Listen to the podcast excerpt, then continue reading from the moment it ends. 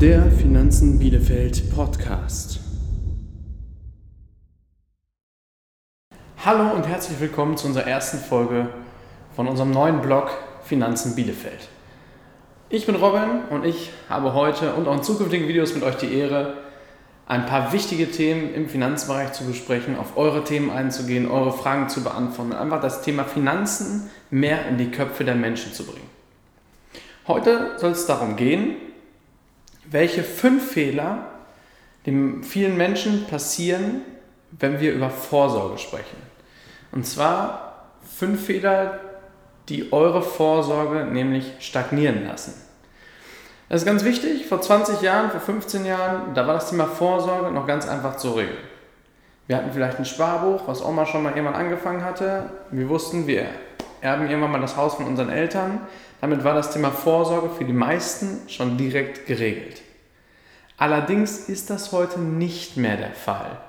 Denn heute in Zeiten, wo wir sehr niedrige Zinsen haben, und zwar die niedrigsten, die wir je hatten, wo das Thema Inflation immer eine größere Rolle spielt und auch politische Dinge mit einfließen, müssen wir einfach uns über Vorsorge Gedanken machen, damit wir im Alter nicht ohne dastehen. Und wir sprechen jetzt über die fünf Fehler, die viel dazu beitragen, dass ihr im Alter nicht genau das habt, was ihr vorher geplant habt. Und zwar Fehler Nummer eins ist alles auf eine Karte setzen. Ich setze alles darauf, dass wenn ich das Haus von meinen Eltern erbe oder Omas Sparbuch auflöse, wenn ich alt bin, dass ich damit meine Rentenlücke geschlossen habe. Nein, das ist nicht mehr der Fall. Und zwar ist es wichtig dabei, dass man viele Bausteine hat, auf die eure Vorsorge aufbaut. Da gibt es zum Beispiel Geldwerte, das können dann Sparbücher und Tagesgeldkonten sein. Es gibt die Sachwerte, Immobilien, Firmenbeteiligung, Aktien, Anleihen. Es gibt sogenannte Edelmetalle, Gold und Silber sind wahrscheinlich die bekanntesten davon, Platin. Und natürlich, weil es so ein großes Spektrum ist, ist Immobilien als Sachwert auch gleichzeitig eine eigene sogenannte Assetklasse, also ein eigener Baustein in der Vorsorgeplanung. Denn Immobilien kann man zum Beispiel auch vielseitig nutzen. Ob ich jetzt eine eigene Nutze habe und damit mir die Miete quasi im Alter spare und somit mehr Geld zur Verfügung habe oder aber ich habe sogenannte fremdgenutzte Immobilien, wo ich Miete einnehmen kann, damit Kapital generiere. Das ist deswegen ein extra Baustein. Und der größte Fehler, der passieren kann, ist, dass ich alles auf eine Karte setze. Das heißt, ich habe von diesen vier Bausteinen, nämlich Geldwerten, Sachwerten, Immobilien und Edelmetallen, nur einen abgedeckt. Und sobald dieser eine total in die Hose geht, stehe ich am Ende des Tages mit 67 Jahren ohne Geld da. Das Zweite, was passieren kann, ist, wenn ich vergesse oder ich bewusst auf die Sachwerte verzichte. Sachwerte sind unverzichtbar mittlerweile im Bereich unserer Vorsorgeplanung.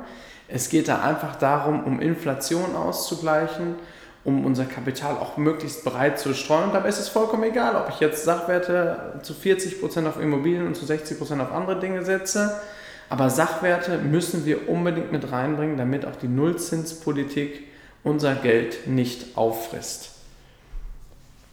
Das nächste, was passieren kann, ist, dass ich vergesse, die Inflation zu berücksichtigen. Inflation ist die sogenannte Entwertung des Geldes. Das heißt, unser Geld verliert jedes Jahr an Wert, an sogenannter Kaufkraft. Kleines Beispiel für euch, damit ihr euch das ein bisschen vorstellen könnt. Früher in eurer Kindheit, was hat eine Kugel Eis gekostet? Ich bin 27 92er Baujahr. In meiner Kindheit habe ich für eine Kugel Eis so 50, 60 Pfennig bezahlt. Heute hier in Bielefeld in der Innenstadt kostet mittlerweile die Kugel Eis 1,20 Euro. Aber das Eis ist nicht größer geworden. Und die Kugel Eis ist auch nicht irgendwie mit Goldpartikeln ausgestattet worden, sondern das Eis ist gleich geblieben, sie kostet nur mehr. Und daran erkennt man schon, dass das Geld, mit dem ich früher bezahlt habe, heute nicht mehr so viel wert ist.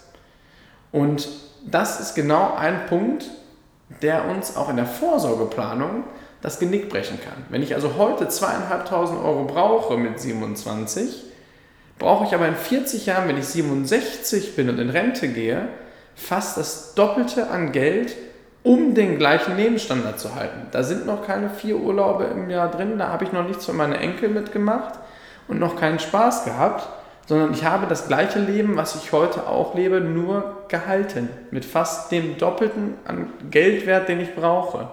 Und das ist das Tückische an der Inflation. Viele vergessen genau diese zu berücksichtigen.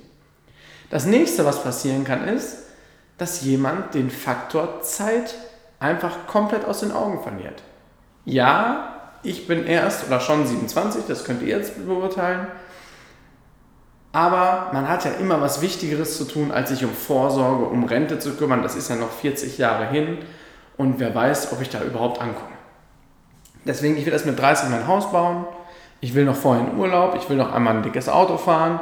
Erst kommt die Familie und so kommt eins nach dem anderen immer vor der Vorsorge. Und ehe ich mich versehe, bin ich 50 und kann bis 67 nicht mehr das Geld aufbauen, was ich bräuchte, um meinen Lebensstandard halten zu können. Deswegen kann ich nur jedem raten, so früh wie möglich anzufangen und den Stein ins Rollen zu bringen. Denn je eher ich anfange, desto weniger Geld muss ich investieren, um am Ende da rauszukommen, wo ich rauskommen möchte. Und das ist ganz pragmatisch, denn es geht da um das sogenannte achte Weltwunder, der sogenannte Zinseszinseffekt. Also wenn ich heute 100 Euro reinpacke in den Topf, werden aus 100 nächstes Jahr plus Zinsen, dann habe ich ja beispielsweise bei 6% habe ich nächstes Jahr 106 Euro und dann wieder 6% drauf, werden aber nicht die 100 Euro dafür zugrunde gelegt, sondern die 106. Also Zinseszinseffekt, großes Thema, werden wir auch nochmal eine eigene Episode zu drehen, um da auch nochmal Licht ins Dunkle zu bringen. Das waren schon vier von den fünf Herausforderungen. Und die fünfte Herausforderung, gerade im Bereich Vorsorge, ist mit Abstand die aller, aller wichtigste. Und das sage ich nicht nur, weil mir das Thema sehr am Herzen liegt, sondern weil es wirklich so ist. Das Schlimmste, was passieren kann, ist, wenn jemand nicht durchhält. Ja, in meinem Fall mit 27 wären es noch 40 Jahre. Wenn ihr 20, 22, 25, 35 Jahre alt seid, bis ihr in Rente geht, ist es dementsprechend ein anderer Zeitraum.